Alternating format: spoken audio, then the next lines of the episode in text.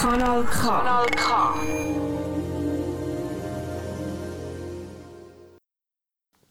Liebe Zuhörerinnen und Zuhörer, ich begrüße euch ganz herzlich zu der neuesten Ausgabe von meiner Sendung Theater im Ohr.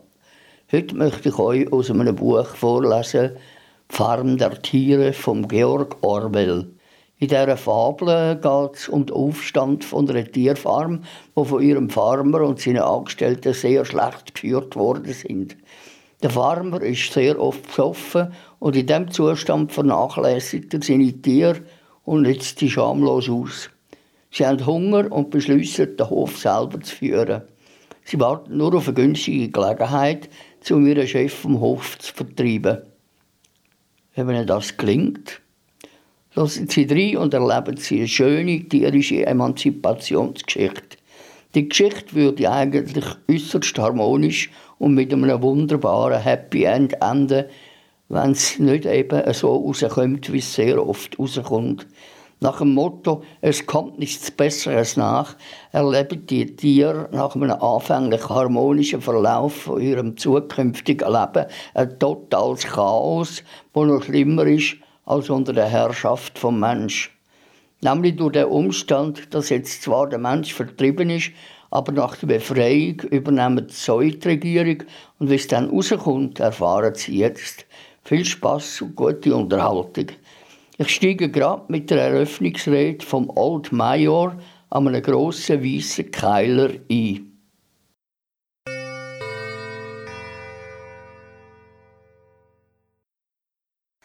Genossen, ihr habt schon von dem sonderbaren Traum vernommen, den ich letzte Nacht hatte.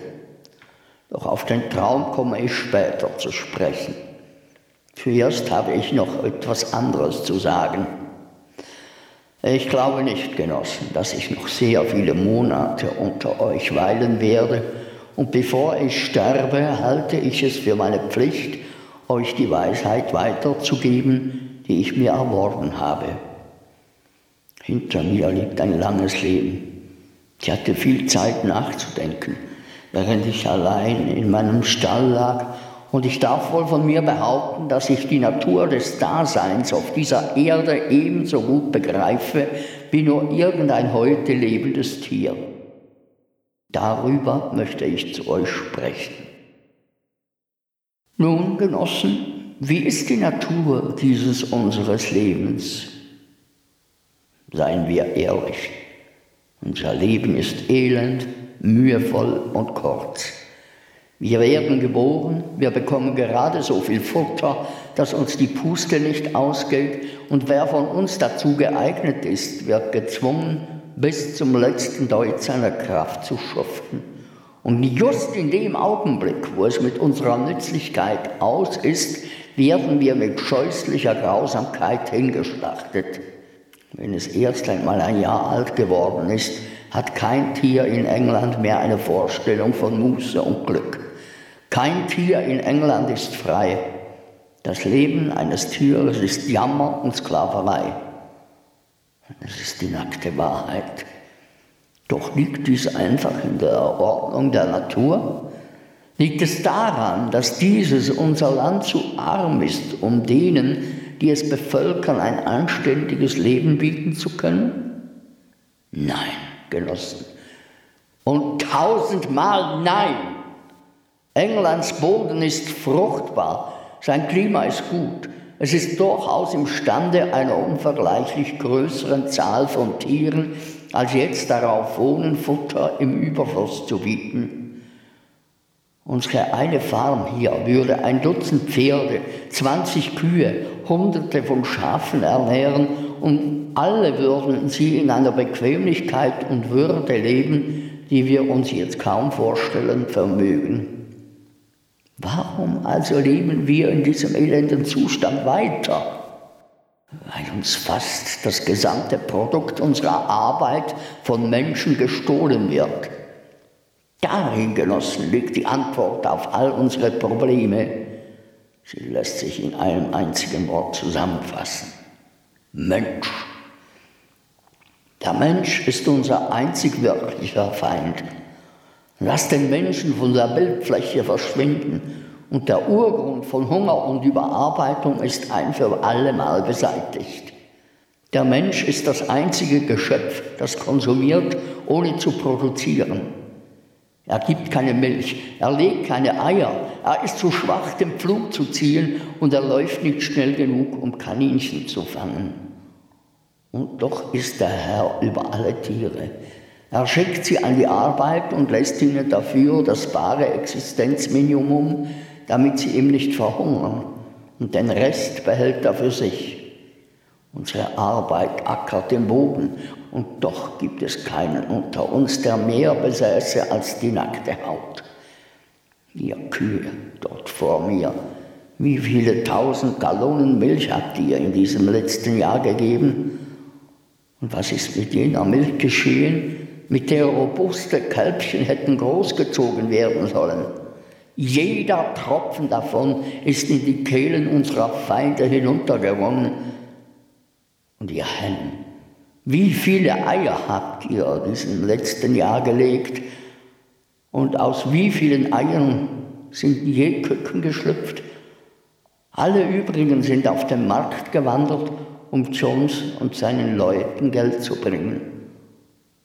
Und du, Kleeblatt, wo sind die vier Fohlen, die du geboren hast und die die, die Stütze und Erbauung deines Alters hätten sein sollen? Ein jedes wurde verkauft, als es ein Jahr alt war. Du wirst keins von ihnen jemals mehr wiedersehen.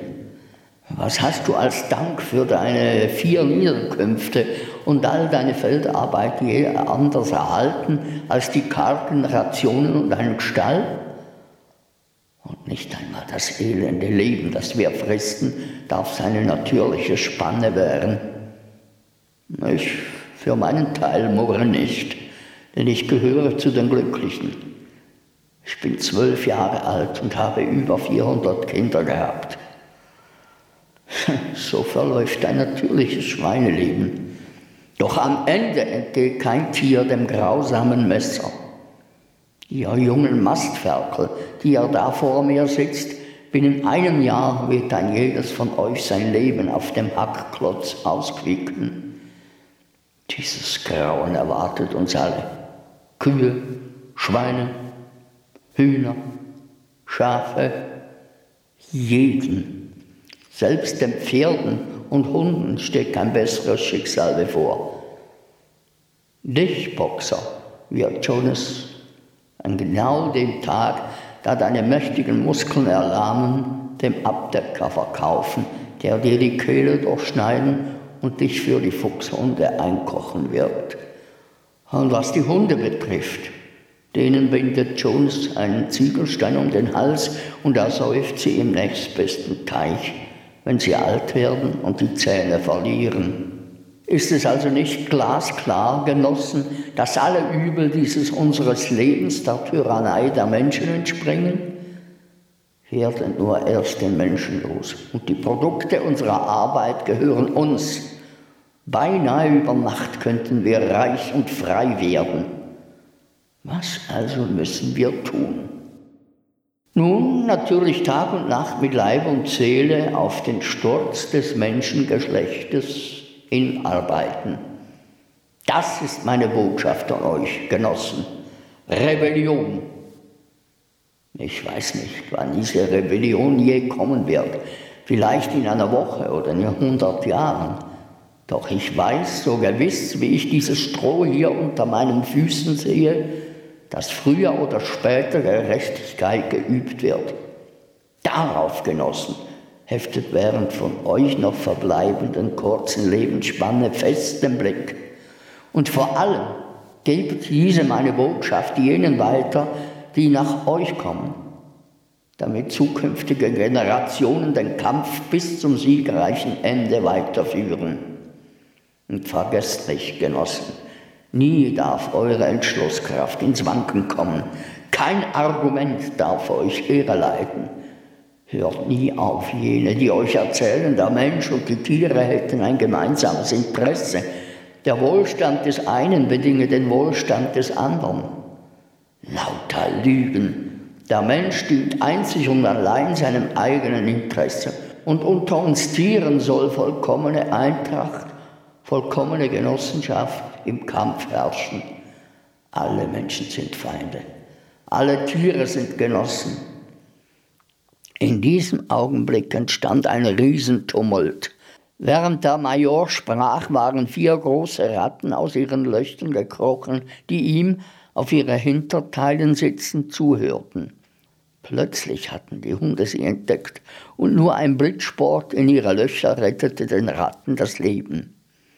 Major hob Ruhe und gebietend seine Haxe. Genossen, dieser Punkt bedarf der Klärung. Die wildlebenden Geschöpfe wie Ratten und Kaninchen, sind sie unsere Freunde oder unsere Feinde? Wir lassen darüber abstimmen. Ich unterbreite der Versammlung die Frage, sind Ratten Genossen? Man schritt sogleich zur Abstimmung und kam mit überwältigender Mehrheit überein, dass Ratten Genossen seien. Es gab nur vier Gegenstimmen, die der drei Hunde und die der Katze, die freilich, wie sich später herausstellte, für beide Seiten gestimmt hatte. Major fuhr fort. Ich habe nur noch wenig zu sagen. Ich wiederhole bloß, denkt an eure Pflicht, dem Menschen und all seinem Tun feindlich gegenüberzustehen. Alles, was auf zwei Beinen hergeht, ist ein Feind. Alles, was auf vier Beinen einhergeht oder Flügel hat, ist ein Freund. Und denkt auch daran, dass wir in unserem Kampf gegen den Menschen ihm nie gleich werden dürfen. Auch wenn ihr ihn besiegt habt, verfallt nicht in seine Laster. Kein Tier darf je in einem Haus wohnen oder in einem Bett schlafen oder Kleider tragen oder Alkohol trinken oder Tabak rauchen oder Geld anrühren oder Geschäfte machen. Der Mensch hat nur schlimme Gewohnheiten und vor allem darf er ein Tier nie seinesgleiches unterdrücken. Schwach oder stark, schlau oder schlecht, wir alle sind Brüder. Kein Tier darf je ein anderes töten alle Tiere sind gleich. Und jetzt, Genossen, will ich euch von meinem Traum der letzten Nacht erzählen. Beschreiben kann ich euch diesen Traum nicht. Es war ein Traum von der Erde, so wie sie dereinst sein wird, wenn der Mensch verschwunden ist. Doch er erinnerte mich an etwas, das ich lange vergessen hatte. Vor vielen Jahren, als ich noch ein kleines Schweinchen war, da pflegten meine Mutter und die anderen Sauen ein altes Lied zu singen, von dem sie nur die Melodie und die ersten drei Worte kannten. In meiner Kindheit hatte ich diese Melodie auch gekannt, doch seitdem ist sie mir längst aus dem Sinn gekommen. Letzte Nacht jedoch kehrte sie mir im Traum zurück. Und nicht nur das. Auch die Worte des Liedes kehrten zurück. Worte, die ich bin sicher, von den Tieren vor langer Zeit gesungen wurden und die der Erinnerung Generationen entlang entfallen waren. Dieses Lied, Genossen, will ich euch jetzt vorsingen. Ich bin alt und meine Stimme ist heiser. Aber wenn ich euch die Melodie erst einmal beigebracht habe, werdet ihr es selber besser singen. Das Lied heißt Tiere Englands. Old Major räusperte sich und begann zu singen. Seine Stimme war, wie er selbst gesagt hatte, heiser, aber er sang doch ganz ordentlich und die Melodie war mitreißend, ein Mitdings zwischen Hänschenklein und La Cucaracha. Die Worte lauteten Tiere Englands, Tiere Irlands, Tiere, die ihr von fern und weit höret meine frohe Botschaft von der goldenen Zukunftszeit. Seid gewiss, der Tag wird kommen, wo der Tyrann Mensch muss gehen und auf Englands satten Fluren werden nur noch Tiere stehen. Nasenringe werden schwinden, das Geschirr wird abgeschnallt, Bügel, Sporen werden rosten, keine Peitsche dann mehr knallt. Unvorstellbar reiche Güter, Korn und Gerste, Klee und Heu, Hafer, Bohnen, Mangoldwurzeln schenkt uns dieser Tag erst neu. Leuchten werden Englands Felder, lauter sein Wasser rinnt, lieblicher die Düfte wehen, wenn der Freiheit Tag beginnt. Dieser Tag gilt's zu erringen. Sterben wir auch, er naht, Kuh und Ross und Gans und Trottan müssen sehen der Freiheit Staat. Tiere Englands, Tiere Irlands, Tiere ihr von fern und weit, hört und kündet frohe Botschaft von der goldenen Zukunftszeit. Das Singen dieses Liedes versetzte die Tiere in helle Aufregung. Noch fast ehe Major zu Ende gekommen war, hatten sie begonnen, es für sich allein zu singen. Sogar die Dümmsten unter ihnen hatten schon die Melodie und ein paar Worte aufgeschnappt. Und was die Klügeren wie Schweine und Hunde anlangte, so konnten sie das ganze Lied in wenigen Minuten auswendig. Und dann brach nach einigen Probeversuchen die ganze Farm mit ungeheurer Einstimmigkeit in Tiere Englands aus. Die Kühe muten es, die Hunde jaulten es, die Schafe blöckten es, die Pferde wieherten es, die Enten quakten es, Sie waren so begeistert von dem Lied, dass sie es gleich fünfmal hintereinander sangen und es vielleicht noch die ganze Nacht hindurch gesungen hätten, wenn sie nicht unterbrochen worden wären. Unglücklicherweise weckte das Spektakel Mr. Jones auf, der aus dem Bett sprang, weil er mit Sicherheit glaubte, dass sich ein Fuchs auf dem Hof herumtrieb. Er griff sich die Flinte, die immer in einer Ecke seines Schlafzimmers lehnte, und feuerte eine Ladung Schrot vom Kaliber 6 in die Dunkelheit hinaus. Die Schrotkörner gruben sich in die Scheunenwand und die Versammlung zerstreute sich eilends. Ein jedes floh zu seinem Schlafplatz, das Federvieh hüpfte auf eine Stange, die anderen Tiere legten sich in Stroh und im Nu war die ganze Farm eingeschlafen. Drei Nächte später entschlief Old Major sanft. Sein Leib wurde im hintersten Winkel des Obstgartens begraben. Das geschah Anfang März. Während der nächsten drei Monate gab es viele geheime Aktivitäten. Majors Rede hatte den intelligenteren Tieren auf der Farm zu einer völlig neuen Lebensanschauung verholfen. Sie wussten nicht, wann die vom Major vorausgesagte Rebellion stattfinden würde. Sie hatten keinerlei Anlass zu glauben, dass es noch zu ihren Lebzeiten geschehen würde. Doch sie erkannten deutlich ihre Pflicht, sich darauf vorzubereiten. Die Aufgabe, die anderen zu unterweisen und zu organisieren, fiel naturgemäß den Schweinen zu, die allgemein als die schlausten Tiere anerkannt wurden. Unter ihnen wiederum taten sich zwei junge Keiler namens Schneeball und Napoleon hervor, die Mr. Jones zum Verkauf großtrug. Napoleon war ein wuchtiger, ziemlich wild ausschauender Perskierenkeiler, das einzige Berskinerschwein auf der Farm. Kein großer Redner, aber bekannt dafür, sich durchsetzen zu können. Schneeball war ein lebhafteres Schwein als Napoleon, redegewandter und einfallsreicher, dem aber nicht die gleiche Charaktertiefe zugesprochen wurde. Alle übrigen männlichen Schweine auf der Farm waren Mastferkel. Das bekannteste von ihnen war ein kleines, fettes Schwein, Schwarzwurz genannt, mit kugelrunden Backen, Zwinkeräuglein, flinken Bewegungen und einer schrillen Stimme. Es war ein brillanter Redner, und wenn er seine schwierige Frage diskutierte, hatte er dabei eine Art, von seiner Seite auf die andere zu hopsen um mit dem Schwanz durch die Luft zu fegen, die irgendwie sehr überzeugend wirkte. Die anderen sagten von Schwarzfuchs, er könne auch schwarz-weiß machen. Diese drei hatten die Lehren Old Majors zu einem kompletten Denksystem ausgearbeitet, dem sie den Namen Animalismus gaben. Mehrere Nächte in der Woche hielten sie, wenn Mr. Jones schlafen gegangen war, geheime Verhandlungen in der Scheune ab und erläuterten den übrigen die Prinzipien des Animalismus. Anfangs stießen sie auf viel Dummheit und Wurstigkeit. Einige der Tiere redeten von der Loyalitätspflicht gegenüber Mr. Jones, den sie als Herrn bezeichneten, oder sie taten grundsätzlich Bemerkungen wie Mr. Jones füttert uns. Wenn er fort wäre, würden wir verhungern.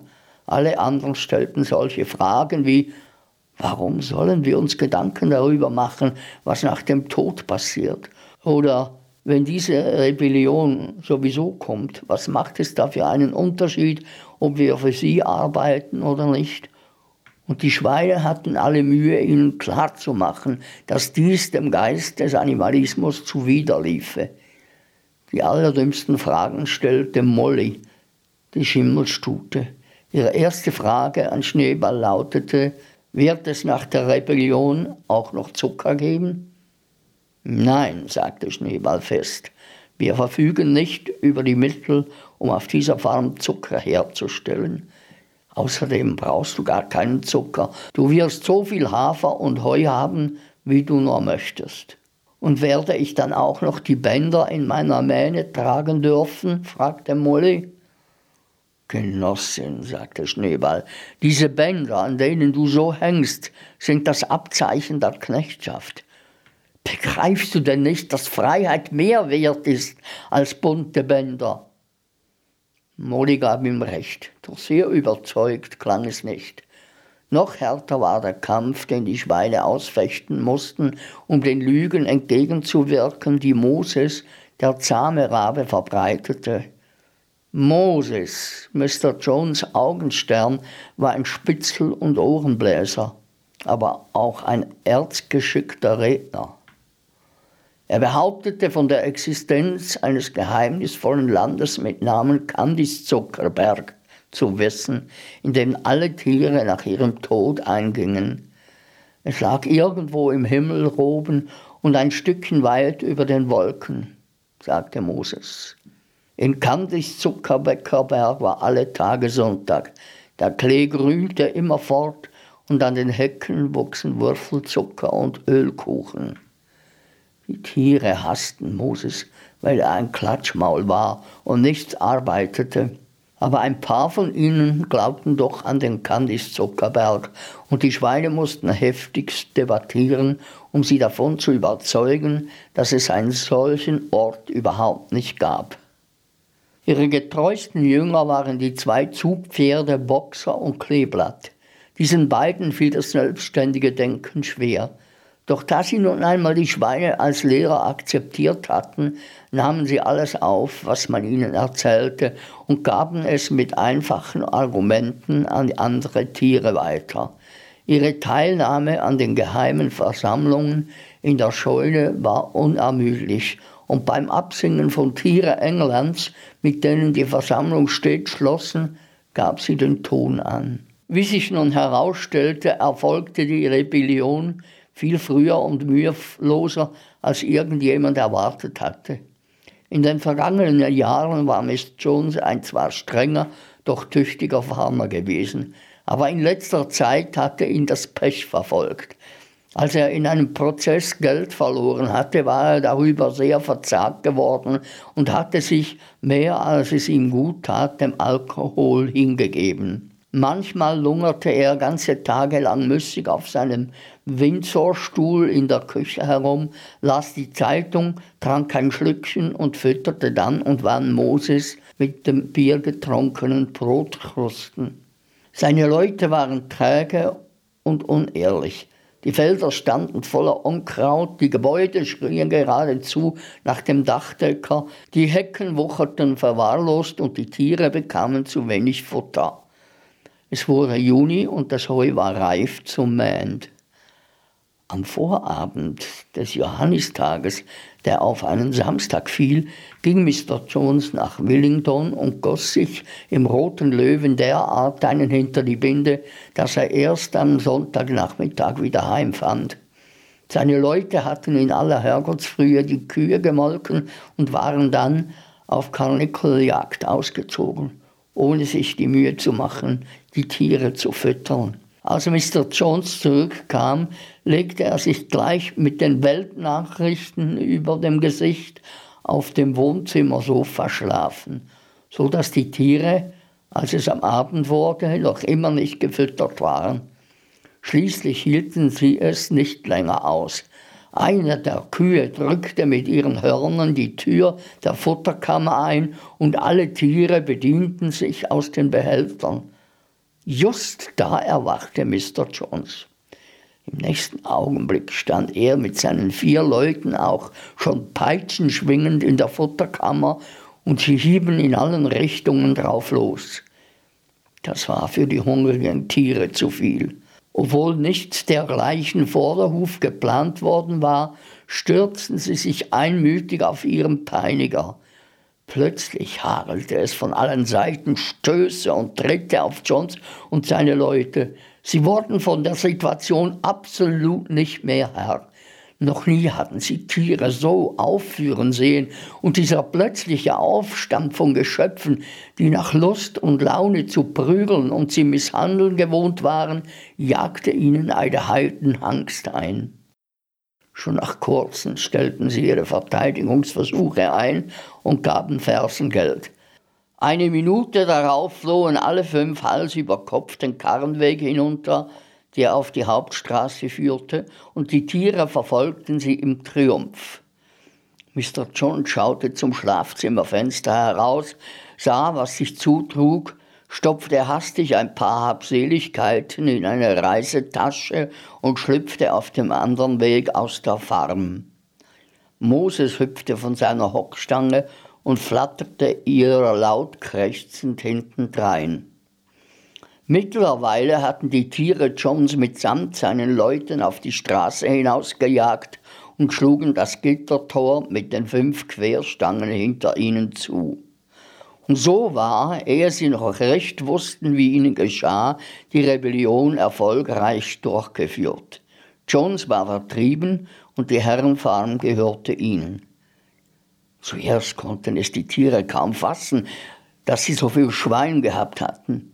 Ihre erste Handlung bestand darin, geschlossen um die Grenzen der Farm zu galoppieren, so als wollten sie ganz sicher gehen, dass sich nirgendwo mehr ein Mensch versteckt hielt, dann stürmten sie zu den Farmgebäuden zurück, um die letzten Spuren von Johns verhasster Herrschaft auszutilgen. Die Geschirrkammer am Ende der Stelle wurde aufgebrochen. Die Kandaren, die Nasenringe, die Hundeketten, die grausamen Messer, mit denen Mr. Jones die Schweine und Lämmer immer kastriert hatte, wanderten samt und sonders in den Brunnen. Die Zügel, die Halfter, die Scheuklappen, die entwürdigenden Nasenbeutel flogen ins Kehrichtfeuer, das im Hof brannte. Und die Peitschen auch. Alle Tiere vollführten Freudensprünge, als sie die Peitschen in Flammen aufgehen sahen. Schneeball warf auch die Bänder ins Feuer, mit denen die Mähnen und Schweife der Pferde am Markttagen gewöhnlich aufgeputzt worden waren. Bänder, sagte er, sollten als Kleidungsstücke angesehen werden, die ja das Erkennungsmerkmal des Menschen sind. Alle Tiere sollten nackt gehen. Als Boxer dies hörte, holte er den kleinen Strohhut, den er sommers trug, um die Ohren vor Fliegen zu schützen, und warf ihn zu den übrigen ins Feuer. In allerkürzester Zeit hatten die Tiere alles vernichtet, was an Mr. Jones erinnerte. Dann führte Napoleon sie zur Futterkammer zurück und teilte an jedem eine doppelte Ration Korn aus, und jeder Hund bekam zwei Hundekuchen. Nun sangen sie noch siebenmal hintereinander Tiere Englands von Anfang bis zum Ende, und danach richteten sie sich für die Nacht ein und schliefen so tief wie nie zuvor. Doch bei Morgengrauen erwachten sie wie gewöhnlich, und als sie sich plötzlich der grandiosen Sache erinnerten, die passiert war, da stürmten sie alle zusammen auf die Weide hinaus. Ein kurzes Stück die Weide hinunter lag ein kleiner, rundlicher Hügel, der einen Blick über den größten Teil der Farm erlaubte. Die Tiere liefen zu seiner Kuppe hinauf und schauten im klaren Morgenlicht rings um sich her. Ja, es gehörte ihnen. Alles, was sie erblicken konnten, gehörte ihnen. In ihrem Begeisterungstummel tollten sie umher und vollführten wahre Luftsprünge vor Aufregung. Sie kolderten sich im Tau, sie rissen das leckere Sommergrat büschelweise aus, sie scharten Klumpen schwarzer Erde auf und schnupperten ihren würzigen Geruch. Dann unternahmen sie einen Inspektionsgang über die ganze Farm und musterten mit sprachloser Bewunderung das Ackerland, die Wiese, den Obstgarten, den Teich, das Buschwerk. Es war, als hätten sie all diese Dinge nie zuvor gesehen, und selbst jetzt konnten sie es kaum glauben, dass alles ihnen gehörte. Dann marschierten sie zu den Farmgebäuden zurück und blieben schweigend vor der Tür des Farmerhauses stehen. Auch das gehörte ihnen. Aber sie fürchteten sich davor hineinzugehen. Nach einer Weile jedoch stießen Schneeball und Napoleon die Tür mit ihren Schultern auf und die Tiere traten im Gänsemarsch ein und gingen mit äußerster Behutsamkeit weiter, um nur ja keine Unordnung zu stiften.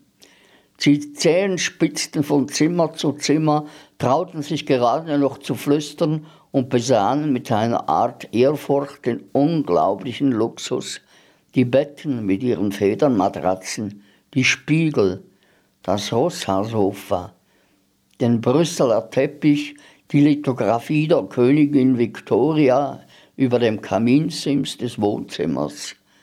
Sie kamen gerade die Treppe hinunter, da entdeckte man, dass Molly fehlte. Die anderen kehrten um und suchten nach ihr. Man fand sie im guten Schlafzimmer. Sie hatte von Mr. Jones Toilettentisch ein Stück blaues Band genommen, hielt es sich an die Schulter und bewunderte sich auf höchst törichte Art im Spiegel. Die anderen schalten sie heftig, und dann gingen alle hinaus. Etliche Schenken, die in der Küche baumelten, wurden zur Beerdigung nach draußen geschafft und das Bierfässchen in der Spülküche schlug ein Huftritt Boxers Leck, doch ansonsten wurde im Haus nichts angerührt. Man fasste sogleich den einheiligen Beschluss, das Farmerhaus als Museum weiter zu erhalten. Alle waren der Meinung, dass dort niemals ein Tier wohnen dürfte. Die Tiere frühstückten und dann wurden sie von Schneeball und Napoleon wieder zusammengerufen. Genossen, sagte Schneeball, es ist halb sieben und wir haben einen langen Tag vor uns. Heute beginnen wir mit der Heuernte. Doch zuerst gilt es noch etwas anderes zu erledigen. Die Schweine enthüllten jetzt dass sie sich während der vergangenen drei Monate das Lesen und Schreiben beigebracht hatten, und zwar aus einer alten Fibel, die einst den Kindern von Mr. Jones gehört hatte und anschließend auf dem Misthaufen gelandet war. Napoleon ließ Töpfe mit schwarzer und weißer Farbe herbeischaffen und ging voran hindurch zu dem Gittertor mit den fünf Querstangen, das auf die Hauptstraße führte. Dann klemmte sich Schneeball, den Schneeball konnte am besten schreiben, einen Pinsel zwischen die beiden Klauen seiner Schweinsachse, übermalte das Wort Herrenfarm auf dem obersten Torbalken und schrieb dafür Farm der Tiere hin. So sollte von nun an der Name der Farm lauten. Hierauf gingen sie zu den Farmgebäuden zurück, wo Schneeball und Napoleon nach einer Leiter schickten, die sie an die Rückwand der großen Scheune lehnen ließen. Sie erklärten, dass es den Schweinen im Verlauf ihres dreimonatigen Studiums gelungen sei, die Prinzipien des Animalismus auf sieben Gebote zu reduzieren. Und diese sieben Gebote würden jetzt an die Wand geschrieben werden. Sie würden das unabänderliche Gesetz bilden, nach dem hinfort alle Tiere auf der Farm leben müssten. Mit einiger Mühe, denn es fällt einem Schwein nicht leicht, auf einer Leiter zu balancieren, kraxelte Schneeball hoch und ging ans Werk, während ihm einige Sprossen tief vor Schwarzwutz den Farbtopf hielt. Die Gebote wurden in großen weißen Buchstaben an die geteerte Wand geschrieben, so dass man sie aus 30 Metern Entfernung lesen konnte. Sie lauteten wie folgt. Die sieben Gebote. Alles, was auf zwei Beinen geht, ist ein Feind. Alles, was auf vier Beinen geht oder Flügel hat, ist ein Freund. Kein Tier soll Kleider tragen. Kein Tier soll in einem Bett schlafen. Kein Tier soll Alkohol trinken. Kein Tier soll ein anderes Tier töten. Alle Tiere sind gleich. Es war sehr sauber geschrieben und abgesehen davon, dass Fruent stand statt Freund und ein S Seiten verkehrt, stimmte die Orthographie durchweg. Zum Nutzen der übrigen las es Schneeball laut vor. Alle Tiere nickten völlige Zustimmung und die Schlaueren begannen sogleich die Gebote auswendig zu lernen. Nun, Genossen, sagte Schneeball und warf den Malerpinsel hin, zur Wiese. Ehrensache, dass wir die Ernte schneller einbringen, als es Jones und seine Leute tun könnten. Doch in diesem Augenblick ließen die drei Kühe, die sich schon seit geraumer Zeit unbehaglich gefühlt zu haben schienen, ein lautes Muhen vernehmen. Sie waren seit 24 Stunden nicht mehr gemolken worden und ihre Euter platzten fast. Nach kurzem Überlegen ließen die Schweine Eimer holen und molken die Kühe mit recht gutem Erfolg, da ihre Haxen für diese Arbeit bestens geeignet waren. Bald schäumte in fünf Eimern sahnige Milch, die von vielen der Tiere mit erheblichem Interesse betrachtet wurde. Was soll mit der vielen Milch geschehen? fragte eines. Jones mischte manchmal etwas davon in unser Futter, sagte eine der Hennen. Sorgt euch nicht um die Milch, Genossen, rief Napoleon und baute sich vor den Eimern auf. Darum wird sich schon gekümmert werden. Die Ernte ist wichtiger. Genosse Schneeball wird euch anführen. Ich folge in wenigen Minuten. Vorwärts, Genossen, das Heu wartet. So zogen die Tiere in Scharen zur Wiese, um mit der Ernte zu beginnen. Und als sie am Abend zurückkamen, bemerkte man, dass die Milch verschwunden war und wie sie sich plackten und schwitzten, um das Heu einzubringen. Doch ihre Mühen wurden belohnt, denn die Ernte war sogar ein noch größerer Erfolg, als sie erhofft hatten. Manches Mal war die Arbeit hart. Die Geräte waren für Menschen geschaffen worden und nicht für Tiere. Und es war ein großer Nachteil, dass kein Tier ein Werkzeug benutzen konnte, zu dessen Gebrauch es sich auf die Hinterbeine hätte stellen müssen. Doch die Schweine waren so gewitzt, dass ihnen zu jeder Schwierigkeit auch immer einen Ausweg einfiel. Was die Pferde betraf, so kannten sie jeden Zoll des Feldes und verstanden sich auf das Geschäft des Mähens und Rächens für wahr weit besser, als Jones und seine Leute es je getan hatten. Die Schweine arbeiteten nicht im eigentlichen Sinne, sie dirigierten und überwachten vielmehr die übrigen.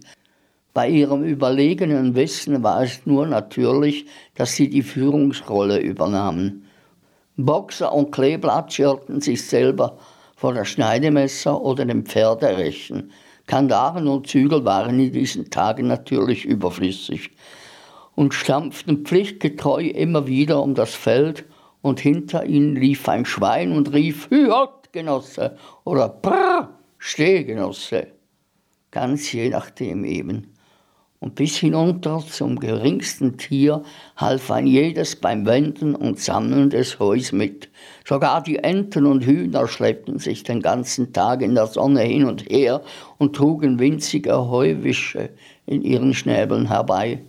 Schließlich dauerte die Ernte bei ihnen zwei Tage kürzer, als sie bei Jones und seinen Leuten sonst immer gedauert hatte. Außerdem war es die größte Ernte, die die Farm jemals gesehen hatte. Es war rein gar nichts liegen geblieben. Mit ihren scharfen Augen hatten die Hühner und Enten auch noch den allerletzten Halm aufgelesen Und kein Tier auf der Farm hatte auch nur ein Maul voll gestohlen. Den ganzen Sommer über lief die Arbeit auf der Farm wie am Schnürchen. Die Tiere waren so glücklich, wie sie es nie für möglich gehalten hätten. Jeder Bissen Futter war ein echter Hochgenuss. Jetzt, wo es wirklich ihr eigenes Futter war, von ihnen selbst und für sie selbst produziert und nicht mehr von einem missgünstigen Herrn widerwillig an sie ausgeteilt. Nun da die nichtswürdigen, schmarotzenden Menschen fort waren, hatte jeder mehr zu fressen. Und obwohl es ihnen an Erfahrung mangelte, gab es doch auch mehr Freizeit. Sie trafen auf viele Schwierigkeiten. Als sie zum Beispiel später im Jahr das Getreide ernteten, mussten sie ganz im alten Stil das Korn austreten und mit ihrem Atem die Spreue wegpusten. Denn die Farm besaß keine Dreschmaschine. Doch die Schweine mit ihrer Schleue und Boxer mit seinem ungeheuren Muskeln halfen ihnen immer wieder aus der Klemme. Boxer wurde von allen bewundert. Er war schon zu Johns Zeiten ein Schwerarbeiter gewesen, doch jetzt glich er mehr drei Pferden als einem. Es gab Tage, da schien die gesamte Farmarbeit auf seinen mächtigen Schultern zu lasten. Vom früh bis spät schob und zog er immer dort, wo die Arbeit am schwersten war. Er hatte mit einem der Junghähne die Abmachung getroffen, dass dieser ihn morgens eine halbe Stunde früher wachkrähte als die übrigen, und bevor die regelmäßige Tagesarbeit begann, leistete er dort, wo es am allernötigsten schien, ein wenig Freiwilligenarbeit. Seine Antwort auf jedes Problem, jeden Rückschlag lautete, ich will und werde noch härter arbeiten. Und dies hatte er sich als persönliches Motto zu eigen gemacht.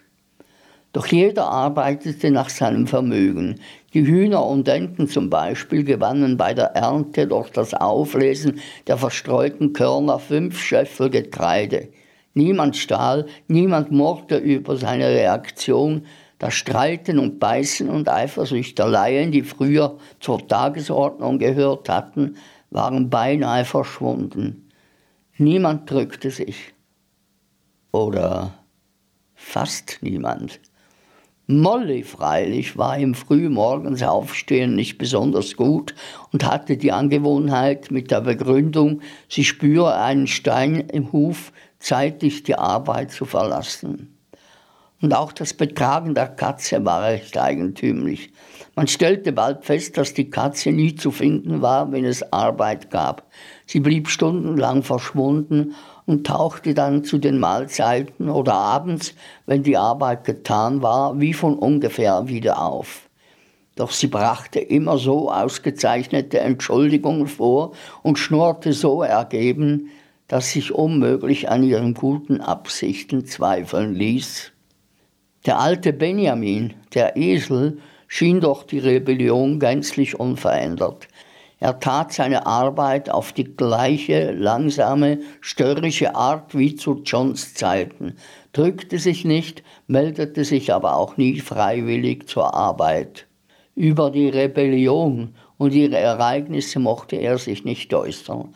Wurde er gefragt, ob er denn jetzt, da Johns fort war, nicht glücklicher sei, sagte er bloß, Esel haben ein langes Leben. Keiner von euch hat je einen toten Esel gesehen. Und die anderen mussten sich mit dieser rätselhaften Antwort bescheiden.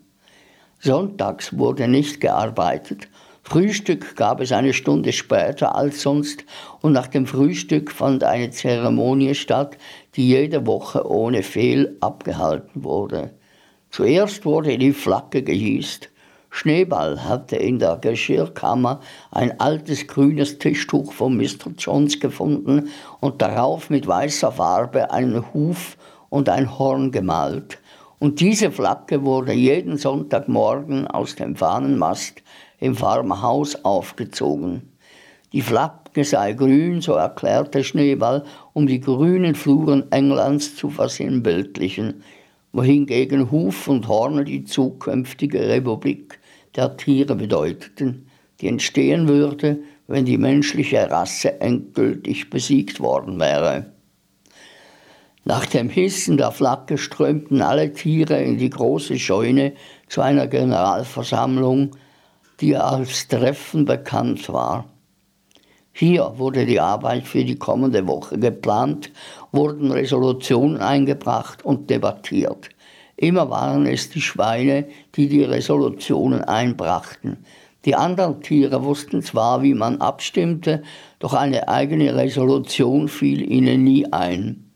In den Debatten waren Schneeball und Napoleon bei weitem die aktivsten. Doch ließ sich dabei bemerken, dass die beiden nie einer Meinung waren. Gleichgültig, welchen Vorschlag der eine machte, der andere wandte sich mit Sicherheit dagegen. Selbst als beschlossen wurde, ein Beschluss, gegen den eigentlichen niemand etwas einzuwenden konnte, eine kleine Koppel hinter dem Obstgarten als Ruheheim für Tiere zu reservieren, die aus dem Arbeitsalter heraus waren, gab es eine stürmische Debatte über das konkrete Pensionsalter für jede Tierklasse. Das Treffen endete stets mit dem Absingen von Tiere Englands und der Nachmittag gehörte der Erholung. Die Schweine hatten ihr Hauptquartier in der Geschirrkammer aufgeschlagen. Hier erlernten sie abends aus Büchern, die sie aus dem Farmerhaus geholt hatten, die Schmiedekunst, das Schreinerhandwerk und andere nötige Fertigkeiten. Schneeball beschäftigte sich damit, die anderen Tiere in sogenannten Tierkomitees zu organisieren. Hierin war er unermüdlich.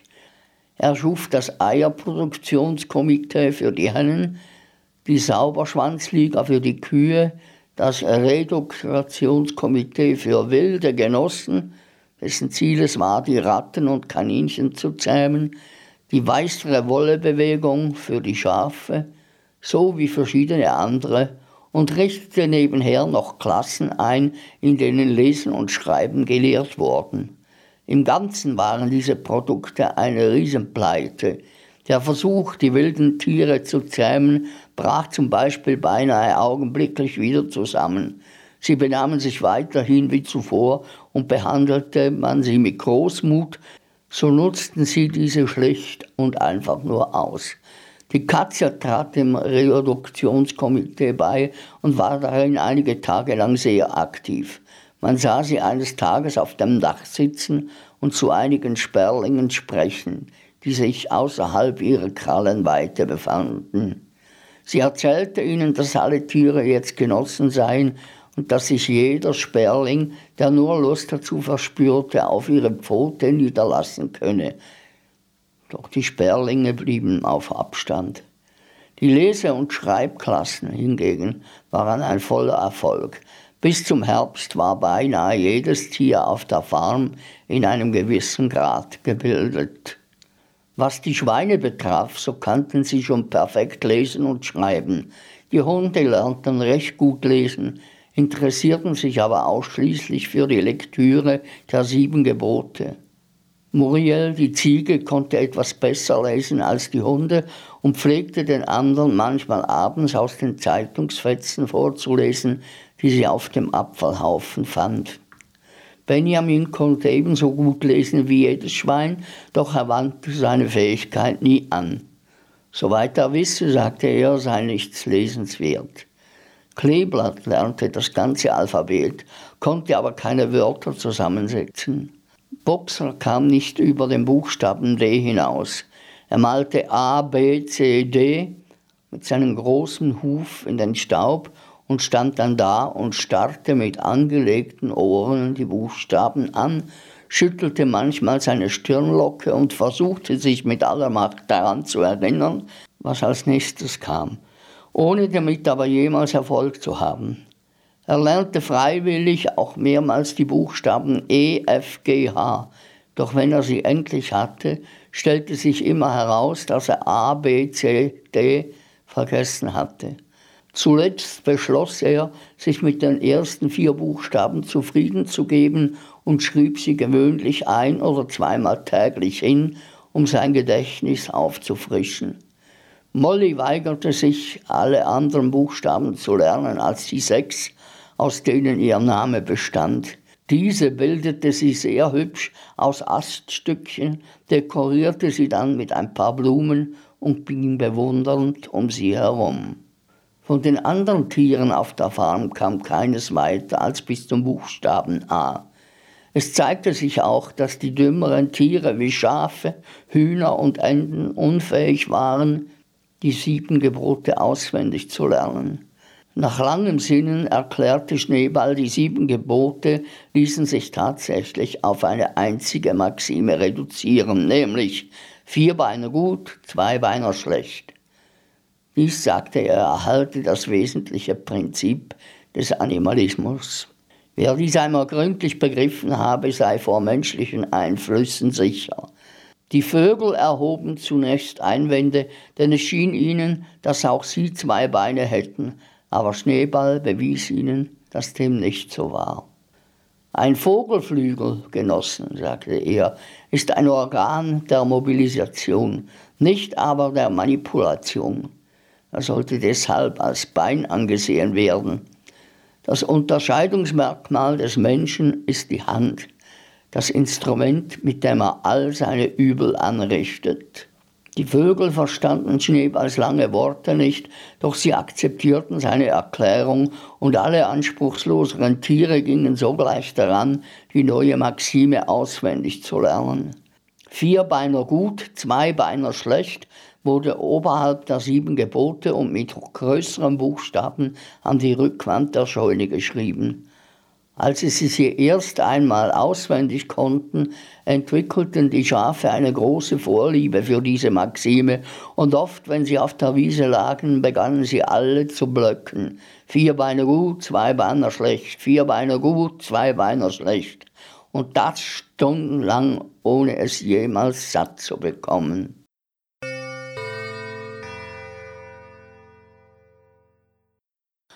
Ja, liebe Zuhörerinnen und Zuhörer, Ihr habt Ausschnitt aus der Geschichte von Georg Orwell gehört, Die Farm der Tiere. Ich hätte mir auch gewünscht, dass es Tiere besser machen als Menschen. Ich möchte mich mit einem Lied von der heutigen Sendung von euch verabschieden. Und zwar mit dem Titel Die süßesten Früchte von Peter Alexander, wo nicht könnte besser zu der heutigen Geschichte passen. Ich wünsche euch eine gute Zeit und hoffe, dass Sie wieder einstellen, wenn es nächstes Mal heisst Theater im Ohr. Alles Gute und vor allem bleiben Sie gesund.